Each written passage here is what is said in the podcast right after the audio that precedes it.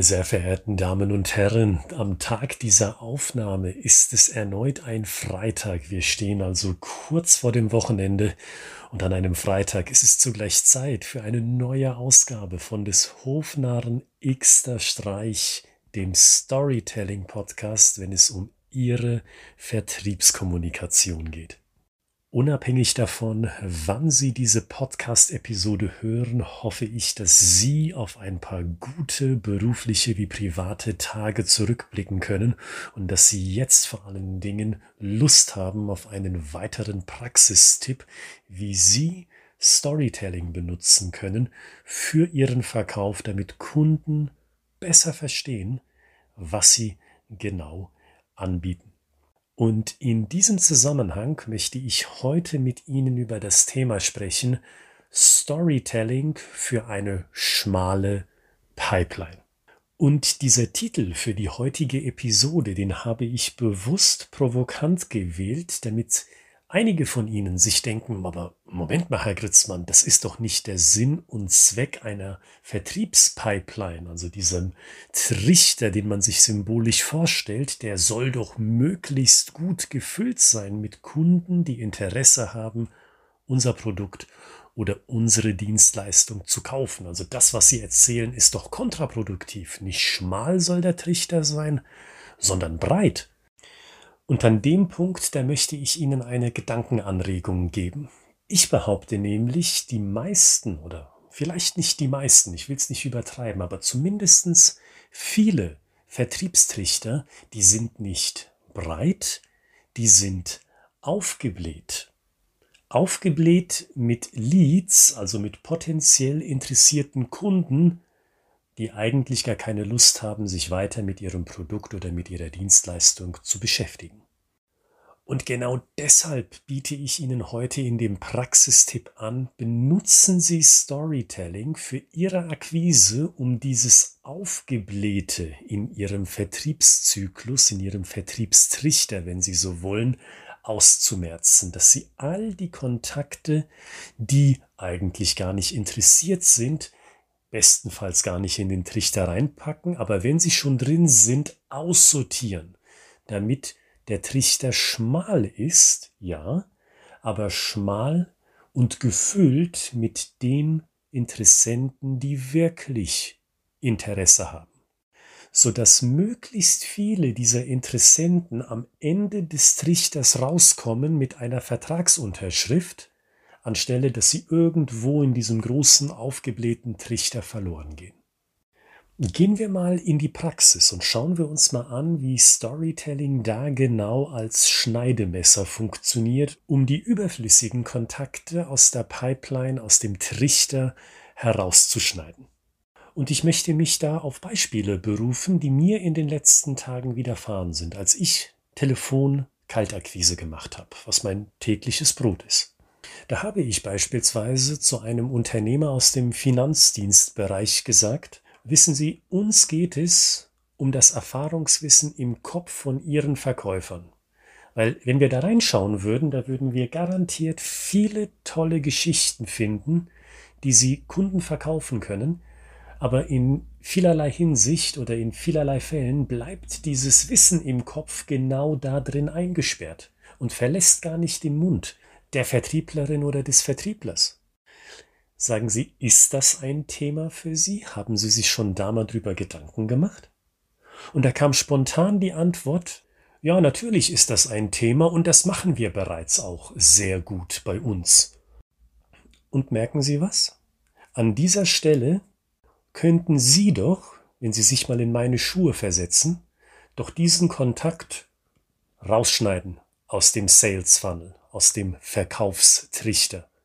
Insbesondere, wenn Sie sich vor Augen führen, was unmittelbar danach gesagt worden ist. Die nächsten zwei Sätze. Ich habe natürlich geantwortet, sagen Sie, wenn Sie sagen, das funktioniert bei Ihnen schon super gut, funktioniert das tatsächlich so gut, dass Sie sagen, da kann man eigentlich nichts mehr verbessern oder glauben Sie, dass es da noch Luft nach oben geht? Und die Antwort kam genauso prompt, nee, wir glauben, das funktioniert bereits sehr gut. Und spätestens jetzt merken Sie, dieser Kontakt ist kalt. So ein Kontakt hat in der Pipeline doch gar nichts verloren.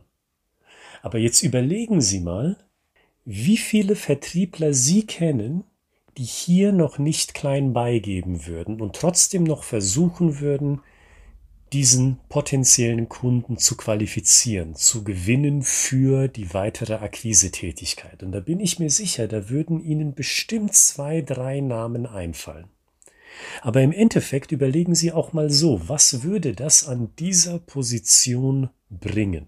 Sie würden den Berg nach oben laufen, den symbolischen, den Berg des Widerstands. Zweimal, auch wenn es aus Affekt war, habe ich einen Widerstand bekommen, darüber hinaus keine neue Information vom Gegenüber, an die ich anknüpfen könnte. Das heißt, mir bliebe die einzige Möglichkeit, wie Sisyphus den Berg hoch zu kraxeln, mit Stein natürlich, ganz im Sinne des Mythos, in der Hoffnung, dass es doch noch was wird, in der Hoffnung, dass ich diesen Berg des Widerstands doch noch erklimme. Und genau wie Sisyphus würde mir das in der Regel nicht gelingen. Und deshalb war das Gespräch, dieses Akquisegespräch, ein sehr kurzes, nur drei, vier Minuten lang. Ich habe aufgelegt, habe mich natürlich sehr herzlich bedankt für die Zeit. Nichtsdestoweniger ist ja auch eine nette Geste. Und meine Pipeline blieb schlank. Ich habe sofort die nächste Person angerufen und dort mein Glück versucht. Und ich möchte Ihnen ein zweites Beispiel geben, das wahrscheinlich noch deutlicher macht, warum es gut ist, dass Storytelling dazu genutzt werden kann, von Ihnen nämlich, um Ihre Pipeline klein zu halten. Gehen wir mal in das Beispiel des passiven Storytellings. Wenn Sie also einen Interessenten oder zumindest einen Gesprächspartner am Telefon dazu ermutigen wollen, selbst eine Geschichte zu erzählen. Und auch dieser Fall ist mir in den letzten Tagen in meiner Telefonakquise widerfahren. Da habe ich von meinem Gegenüber gehört, ja, Storytelling, das Thema ist tatsächlich was für uns, weil das ist immer wieder Thema bei uns, wenn wir uns über neue Möglichkeiten für den Vertrieb austauschen oder fürs Marketing auch. Da können wir tatsächlich was machen, Herr Gritzmann. Und ich, der genau zugehört hat, habe dann sofort geantwortet, sagen Sie super, können Sie mir da ein Bild in den Kopf malen? Bei welchen Situationen könnten Sie sich denn vorstellen, dass Storytelling einen Mehrwert für Sie bietet? Sei das jetzt im Vertrieb, im Marketing, vielleicht haben Sie auch noch mit einem anderen Menschen aus einer anderen Abteilung außer dem Marketing, außer dem Vertrieb gesprochen. Was können Sie mir für Bilder denn da in den Kopf setzen? Und als Antwort kam dann, ein Block, wenn Sie so wollen, weil die Antwort war, naja, da gibt es eigentlich so viele Anwendungsfälle. Ach, ich erinnere mich da an ein Beispiel, das mir ein Kollege gegeben hat. Ah, das ist so ein ganz diverses Thema bei uns. Das kann ich jetzt gar nicht so festnageln auf ein paar Beispiele. Und natürlich habe ich versucht nachzuhaken, um doch noch ein konkretes Beispiel zu bekommen, um aus dem Gesprächspartner, den ich da hatte, doch noch eine Story herauszubekommen. Aber das ist mir nicht gelungen, weil es verblieb auf die eine oder andere Art mit der einen oder anderen Formulierung immer bei einem vagen etwas. Und ich bin im Endeffekt nicht schlauer geworden. Und das kulminierte dann in der Aussage, Herr Gritzmann, wissen Sie was, schicken Sie uns doch mal einen Kostenvoranschlag. Und genau dann, und hier bitte ich Sie genau darauf zu achten, was ich jetzt sage, genau dann habe ich gesagt, nee, ich glaube, das macht keinen Sinn weil wiederum ich will meine Pipeline schlank halten, nur mit den Interessenten, die wirklich interessiert sind. Und da könnten Sie sagen, aber Herr Gritzmann, diese Person hat Ihnen doch gesagt, Mensch, schicken Sie uns einen Kostenvoranschlag. Die Person ist doch interessiert. Und ich sage, ich glaube es eben nicht. Diese Person ist eben nicht interessiert und das nochmal praktisch auf den Punkt gebracht für was genau soll ich dieser Person denn einen Kostenvoranschlag schicken? Was soll denn in diesen Kostenvoranschlag rein? Ich weiß es nicht. Brauchen Sie Storytelling für eine Master Story, also für eine übergeordnete Story, aus der sich andere Geschichten für unterschiedliche Produktpaletten beispielsweise ableiten? Oder möchten Sie einfach nur sammeln? Oder steht ein Produktlaunch an in den nächsten Wochen und Monaten? Oder wollen Sie einfach die Methode kennenlernen? Oder soll ich einfach nur einen Vortrag halten, so als Teaser, um zu gucken, ob das tatsächlich das ist, was sich die Leute unter Storytelling vorstellen? Oder, oder, oder? Ich weiß es nicht. Also wozu soll ich einen Kostenvoranschlag schicken? Das ist kein warmer Lied, wenn Sie so wollen. Dieser Lied, so glaube ich, bin ich sogar fest überzeugt, würde meine Pipeline nur unnötig aufblähen. Und deswegen sage ich oder habe ich gesagt vor ein paar Minuten, dass an diesem zweiten Beispiel wahrscheinlich noch deutlicher wird, warum Storytelling so ein gutes Schneidemesser ist, um die Pipeline schön schlank zu halten. Ich bin mir sicher, dass würde ich diesen Lied weiter verfolgt haben, dann müsste ich A ein Angebot schreiben, müsste es dann hinschicken, dann würde ich wahrscheinlich keine Antwort bekommen, das heißt, ich müsste hinterher telefonieren. Auch wenn ich eine Antwort bekommen würde oder bekommen hätte, ich müsste mich dann noch weiter austauschen, ob das genau gepasst hat, was ich im Endeffekt geraten habe in meinem Kostenvoranschlag oder nicht. Das heißt, es wäre ein Rattenschwanz an Folgen da gewesen. Und ganz platt gesagt hätte mich das dann wahrscheinlich Stunden Zeit gekostet, die ich nicht investieren könnte in Leute, die wirklich Interesse haben an der Dienstleistung, die wir hier anbieten. Also ich hoffe, diese Episode hat Sie inspiriert, mal wirklich zu gucken, wer und welche Unternehmen sind denn in Ihrer Pipeline und ist diese Pipeline breit, weil sie schön gefüllt ist mit Leuten, die unbedingt mit Ihnen zusammenarbeiten wollen? Oder ist diese Pipeline einfach nur aufgebläht und da ist viel heiße Luft drin, die sich leider nie zu etwas Konkretem materialisieren wird?